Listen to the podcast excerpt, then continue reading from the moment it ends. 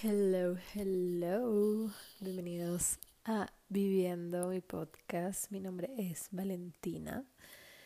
Si no me conoces, pues efectivamente sí, soy la host de este podcast. Em, me considero una persona súper normal que empezó hace un año, hace casi un año, a hacer eh, este podcast porque simplemente tenía años queriendo hacerlo eh, para mí este es un episodio muy, muy especial, ¿ok? Porque, como verán en el título, eh, ya pasó un año desde que me operaron. Para mí esa operación tuvo un antes y un después muy importante en mi vida. Eh, no solo por lo, el hecho de operarme y el tema de la operación, de por qué me operaron, sino que justo como dos semanas después, si no me equivoco, eh, empecé a grabar este podcast. Es decir, hace casi un año empecé a grabar el podcast.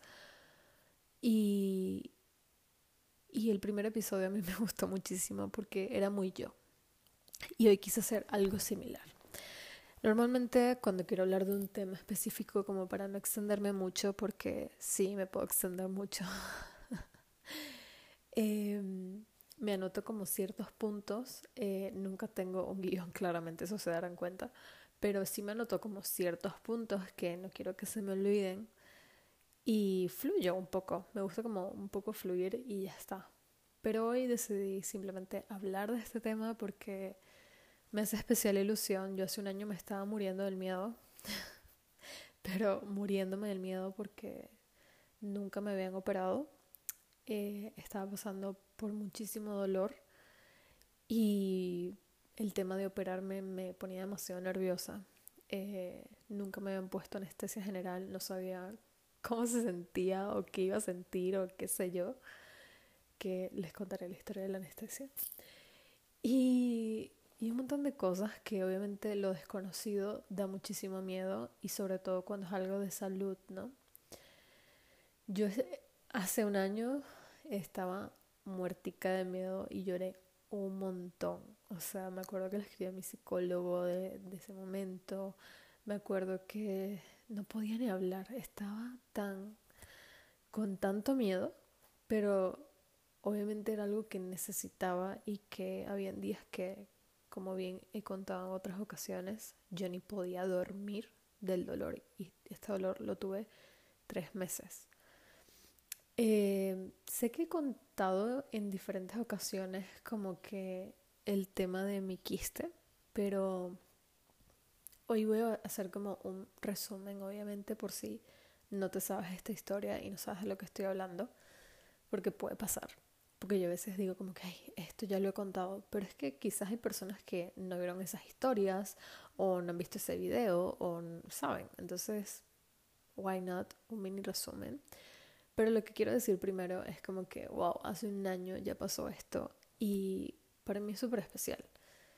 Primero porque me atreví a hacer este podcast por el miedo que yo tuve de la operación y sentía, o sea, del miedo que sentía era como que no sabía si me iba a pasar algo, ¿saben? Quizás es muy exagerado, quizás para las personas que han tenido millones de operaciones es como que algo como muy X y la verdad lo mío no era como que complicado, digamos, pero a mí me daba muchísimo miedo porque pues yo nunca me había operado. Pero fue fue fue interesante.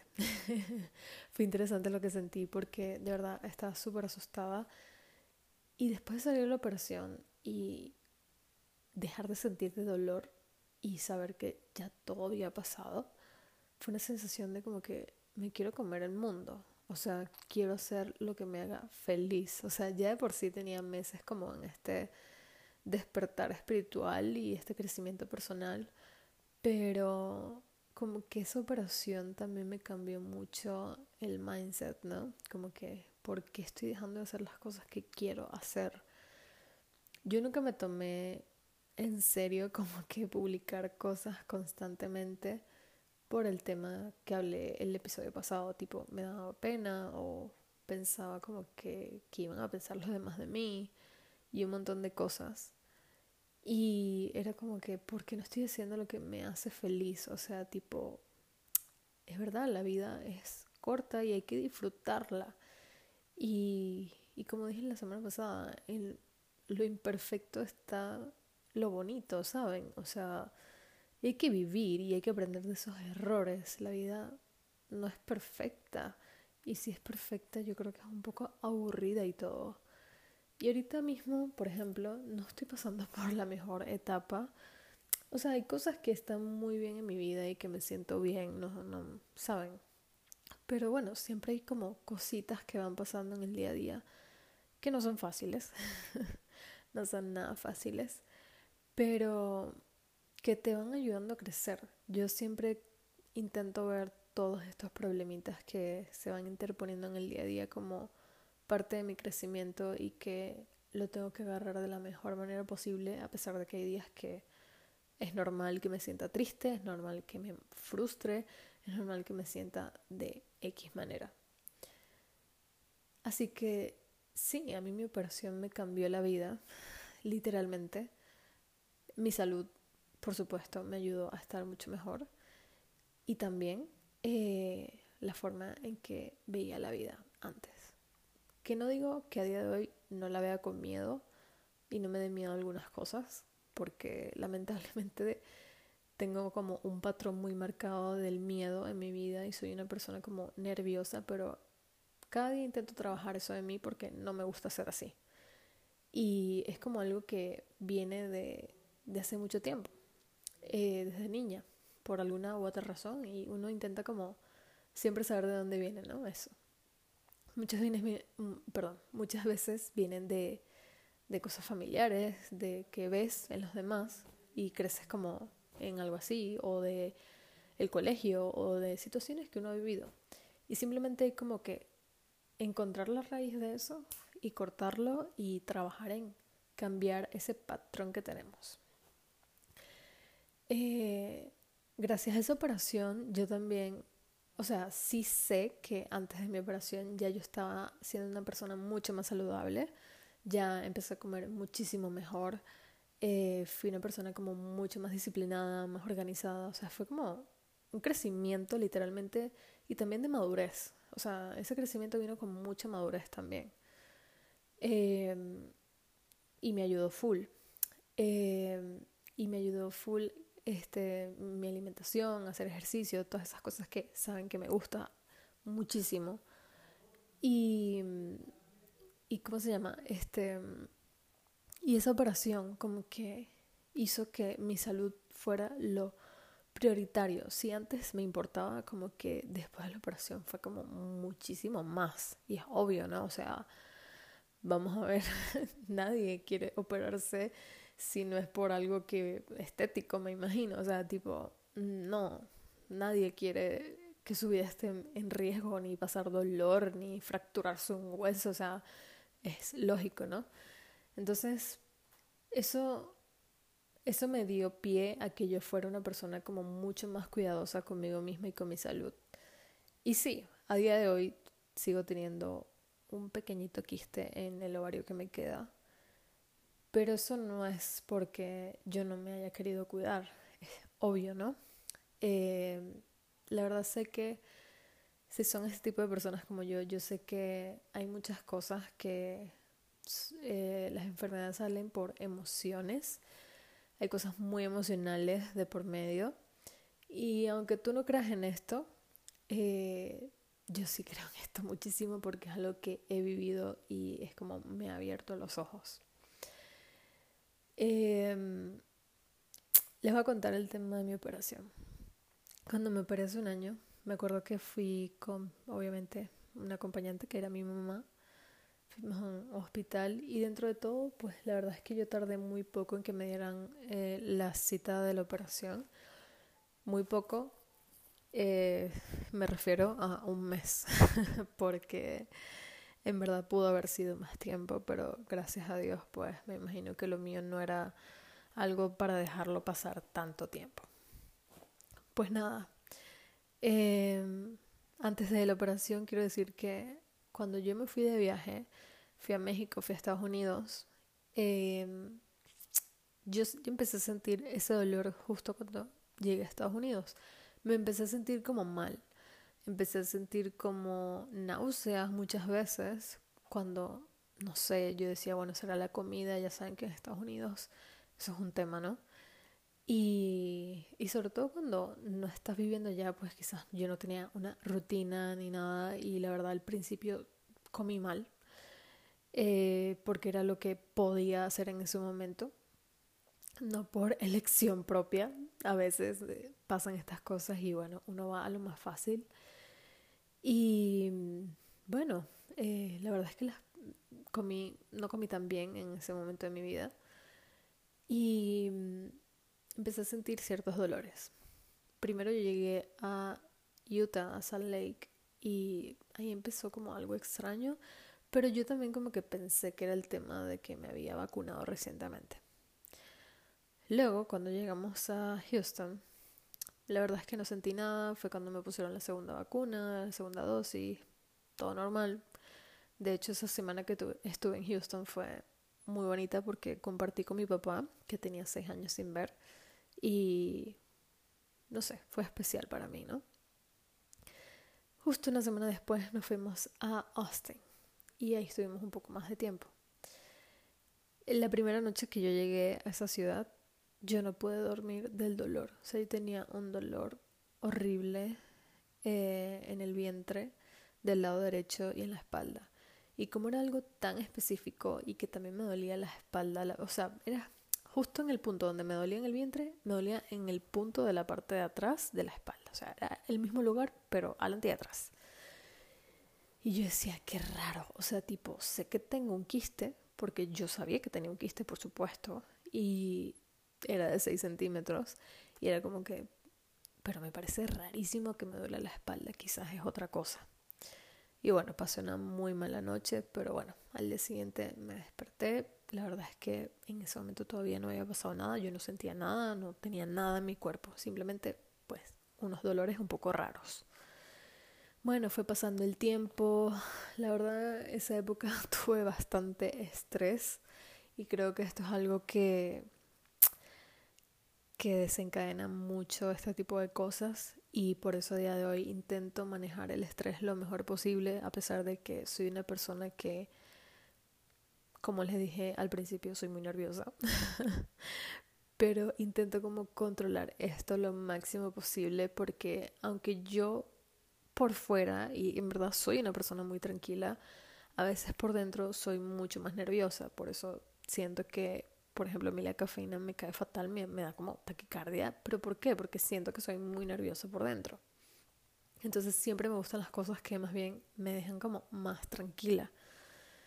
Eh, he ido aprendiendo a conocerme en ese sentido porque porque uno a veces no se da cuenta que uno es de cierta manera y el cuerpo te habla, ¿no?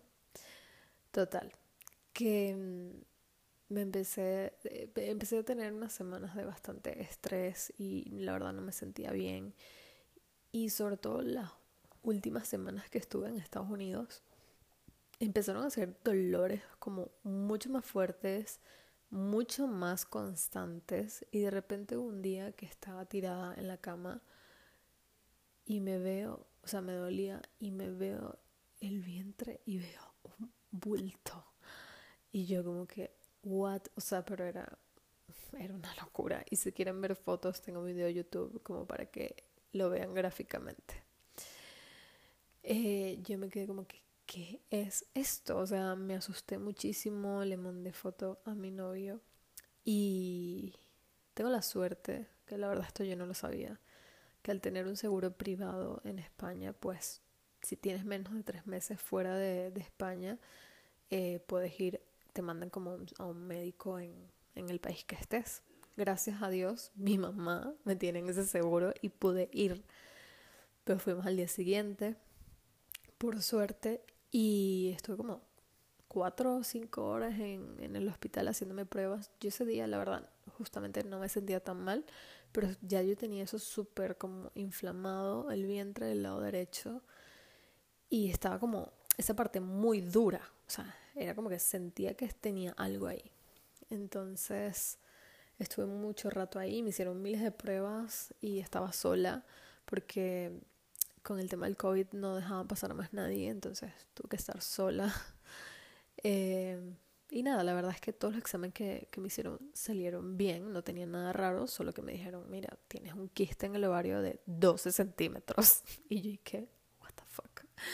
O sea, tipo, como de 6 centímetros, que fue la, cuando me fui de España, pasó a 12. No sé, me parece que a veces la vida es muy loca y es como que a veces pasan las cosas que tienen que pasar y punto, a pesar de que uno no lo vea en ese momento.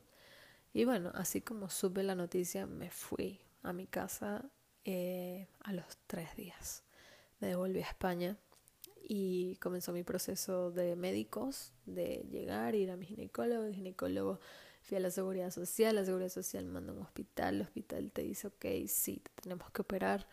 Em, cuando me operen, pues te llegará un mensaje. y el mensaje, como les digo, o sea, es como que te lo mandan que sí, cinco días antes. De hecho, yo creo que todavía tengo el mensaje guardado. Em, no sé por qué a mí las fechas como que se me da muy fácil recordarlas y por eso sé que fue hace un año que me operaron. Así que, bueno, no, eh, esto es un story time, como se dan cuenta, pero con aprendizaje. y nada, en fin, que llegó el día después de cuando estuve aquí en España, estuve como de reposo, pero era muy frustrante porque no podía dormir, me sentía mal, estaba, o sea, cada seis horas yo me tomaba un ibuprofeno.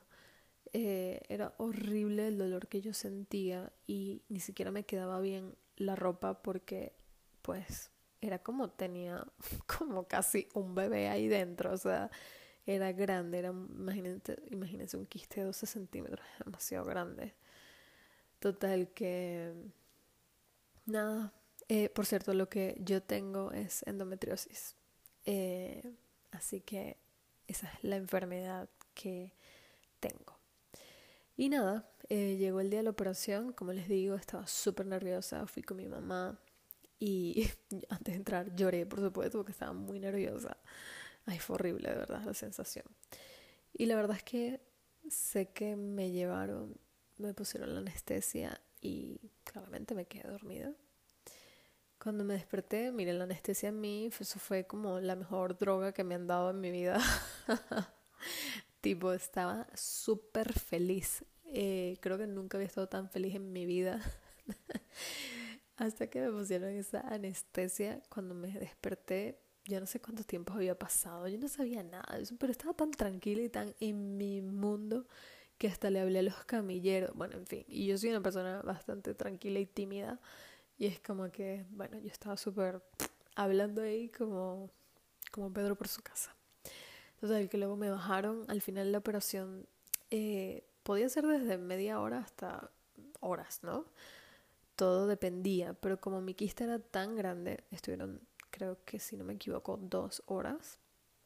Y al final como tuvieron que hacerlo con mucho cuidado porque el quiste estaba como muy pegado a más órganos y tal. Bueno, en fin, horrible. Tuve que quedarme una noche en el hospital. Y bueno, efectivamente así fue. Pero claro, yo estaba súper high. La anestesia me tenía en otro planeta que yo pensé que me iba a ir ese mismo día. O sea, si tú me preguntabas con anestesia si yo podía caminar, yo te iba a decir, sí, por supuesto, yo puedo caminar. No podía caminar todavía. Pero bueno, em, además como me hicieron una laparoscopia, em, eso te ponen como un gas para que se te hinche un poco la, la barriga y ellos poder trabajar bien. Y estaba llena de gases, o sea, pero la barriga súper enorme, llena de gases. Y. Pero yo ni lo sentía, o sea, porque estaba tan anestesiada que yo no sentía dolor, yo no sentía ninguna incomodidad. Hasta que comí y la comida me cayó mal, porque tenía todo el día sin comer, por supuesto, por el tema de la operación. Y la comida me cayó fatal. Vomité en cuanto, o sea, tipo a las horas de haber salido de la operación vomité y eso fue doloroso, la verdad. Pero bueno, al día siguiente me sentía bastante mal, pero me trajeron a mi casita. Y nada como estar en casa y que tu mamá te dé una sopita de pollito hecha por tu mamá. Eso es para mí magia. no hay mejor medicina que eso. Total, que la verdad fue una experiencia y como les digo, si yo no hubiese vivido eso, yo no me hubiese atrevido a hacer este podcast, yo no me hubiese atrevido, no atrevido, no me hubiese, no sé, preocupado tanto por mi salud realmente como a día de hoy lo hago. O sea, yo cada vez que siento un poco de estrés, y ayer fue uno de esos días, eh, literalmente como que pienso demasiado en el quiste que tengo, porque más adelante fui al ginecólogo cuando llegué a España, bueno, después de mi viaje en Venezuela, mi recuperación y toda la cosa. Volví a España, fui a mi revisión en el ginecólogo y en el ovario que me queda tengo un quiste de nuevo, pero de un centímetro. Eh, que en comparación a lo que les acabo de decir no es nada, no lo siento. La verdad es que no tengo ningún tipo de dolor ni, ni nada. Y estoy intentando como sincronizar mi ciclo de alguna manera siempre. No es fácil, es como adaptar tu estilo de vida a, a esto y, y yo quiero más adelante tener un episodio donde pueda hablar con alguien que sea experto en este tema y que nos explique un poco mejor todo. Pero um, he investigado mucho, les juro que tengo como anotaciones de esto porque de verdad es como yo necesito como que de la manera más natural desaparecer o que no crezca más ese quiste. Y yo estoy 100% segura de que yo voy a lograr eso. ¿En cuánto tiempo? No lo sé. Pero sé que lo voy a lograr por mi estilo de vida, mi alimentación, lo que me cuido, lo que duermo, o sea, todo. Y, escuchar mucho mi cuerpo. Porque cuando a mí me operaron, me mandaron pastillas anticonceptivas. Y lo he contado otras veces aquí, esas pastillas me cayeron horriblemente mal. Me dieron muchísima ansiedad, muchísima depresión. Eh, engordé. Y a pesar de que hacía ejercicio, pues engordé. Y fue horrible, me sentía muy mal, estuve muy triste. Más la situación en la que estaba viviendo era como que lo empeoraba todo. Y yo decidí no tomar más pastillas porque esa es la única solución que te dan, por cierto. Como que bueno, si no tomas pastillas, eh, nada, eh, tienes que venir más constantemente. Para mí eso es obvio porque tengo que controlar que no crezca más. Y, cuidarme, cuidarme mucho por mi estilo de vida, básicamente. Por eso a día de hoy no solo lo hago porque me encanta, sino por también un tema de salud, ¿no? Por eso soy una persona que sí, suelo ser muy disciplinada y no te digo que yo no coma algo rico alguna vez en la semana o varias veces a la semana. Por supuesto que lo hago. Pero siempre voy a evitar hacerlo por el tema de mi salud y siempre pensando en el quiste o cualquier otra cosa que pueda surgir, ¿saben? O sea, mm, para mí yo no quisiera volver a tener que pasar por una operación que sí me cambió la vida, pero no quiero, no quiero pasar otra vez por algo así. Y, esto es un aprendizaje a que hay que escuchar nuestro cuerpo, escuchar lo que necesitamos, cuidarnos muchísimo siempre y no dar por sentado las cosas, porque nos pasa mucho y nos pasa a todos y está bien, pero hay que estar más pendientes de uno mismo, porque si no nos cuidamos nosotros mismos, nadie lo va a hacer por nosotros. De hecho, las personas que tienen malos hábitos con la comida o lo que sea, eh, siempre te van a llevar a que sigas esos malos hábitos. Como que, ay, pero ¿por qué te cuidas? Pero, ay, no sé qué, pero, ay, sí, tú eres la que... Sí, sí, soy. Soy esa persona que se cuida, soy esa persona que tal, que también puedo disfrutar ciertos momentos. Obviamente, yo no soy tampoco... A mí los extremos no me gustan, pero para nada en la vida, o sea, cero fanatismo de, de nada, o sea, no me gusta pero si mi salud está de primero, pues lo siento. Eh, así que sí, efectivamente en eso estoy. Eh, decidí hacerlo de una manera natural y confiando en mí misma. Y, y sé que voy a lograr vencer esa endometriosis. Eh, como les dije antes, no sé por cuánto, no sé en cuánto tiempo me lleve esto o qué, pero confío en mi cuerpo, confío en mí y, voy a seguir muchas cosas y ojalá de verdad en un tiempo pueda hacer un podcast contándoles cómo desaparecía mi endometriosis porque sería demasiado feliz en la vida. Además de que eh, no saben lo difícil que es de por sí ser mujer si eres mujer lo sabes, pero si no, no sabes lo difícil que es. Y además como que la sociedad es... No es fácil llevar esto, ¿no? Porque cuando de por sí eres una mujer normal con tus ovarios, todo normal, una salud impecable, ya de por sí te están presionando constantemente con el tema de ser mamá, no sé qué, casarse, aquí, ya todas esas cosas que hemos hablado en este, en este podcast. Eh, pero también cuando te queda solo un ovario, obviamente tengo menos probabilidades de quedarme embarazada. Em, que sí, que ahorita hay muchas formas de quedar embarazada y no sé qué y tal, pero créanme que eso es un tema de cada una y que nadie tiene que meterse en eso. Eh, la última vez que me tocó ir a revisión fue como un poco frustrante porque sé que el médico me lo dijo por mi bien, obviamente, no fue nada negativo, más bien todo lo contrario. Pero sí me preguntó como que, ¿quieres ser mamá? Y yo, mm, sí, supongo. Ni siquiera una respuesta que sé si es 100% así, pero yo creo que sí, más adelante, ¿no? Eh, y le digo, sí, bueno, más adelante. Me dice, pero ¿cuánto tiempo más adelante? Y yo, mm, no sé, o sea, es como mi vida, tengo tantas cosas que acomodar en mi vida antes de ser mamá. Y él como que no estés tardando mucho tiempo porque, o sea, mm, no puedes, básicamente. Y eso me estoy abriendo mucho, ¿ok? Es algo que solo sabe que soy mi mejor amiga y mi novio. Pero me abro porque sabemos que este espacio es bastante seguro para, para nosotras y nosotros. Em, pero de verdad que duele un poco, duele un poco y eso que yo no soy una persona que se muere por ser mamá, sinceramente no soy ese tipo de mujer. Pero es como, me da como rabia que tengan menos posibilidades solo porque pase esto. Y, y es chimbo, es muy chimbo. Pero bueno, yo sé que todo está en la mente también y que no es una preocupación para mí, simplemente, bueno, tengo menos probabilidades, pero no pasa nada, seguramente conseguiré la manera perfecta en caso de que quiera hacerlo.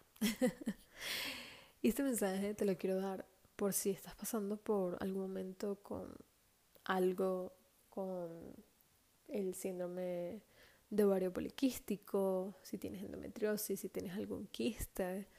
Y me voy a referir en este momento en, tema de, de mujeres, pero en verdad en cualquier cosa que tengas, ¿no?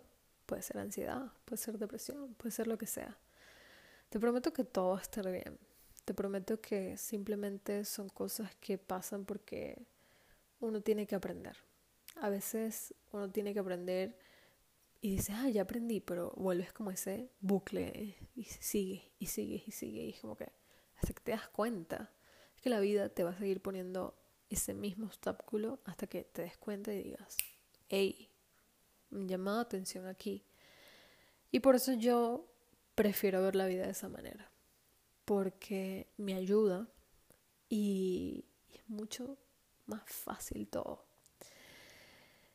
No hay nada más bonito que ser uno mismo, que vivir una vida auténtica. Y doy gracias a que me haya pasado todo lo que me pasó, porque si no, no estuviese aquí haciendo este podcast, no estuviese aquí hablando con ustedes. Y y yo sé que hay varias personas que conectan con lo que hago aquí en esta plataforma y a mí me hace demasiado feliz. O sea, no saben lo feliz que me hace eso. Es como, tipo, no me importa casi que nada más, pero el podcast es como mi bebé más preciado. y que me haga un comentario tan lindo del podcast es como que, wow, lo aprecio full. Así que sí, este podcast fue muy especial para mí porque porque sí, o sea, no puedo creer que ya, ya haya pasado un año y me celebro. Celebro mi salud, mi cuerpo, mi vida, todo. Y aunque haya momentos que no son fáciles como algunos que estoy pasando en este momento, eh, soy muy afortunada de vivir todo lo que vivo. Y simplemente tenemos que abrir los ojos, darnos cuenta que tenemos que mejorar y seguir creciendo, siempre intentando ser nuestra mejor versión.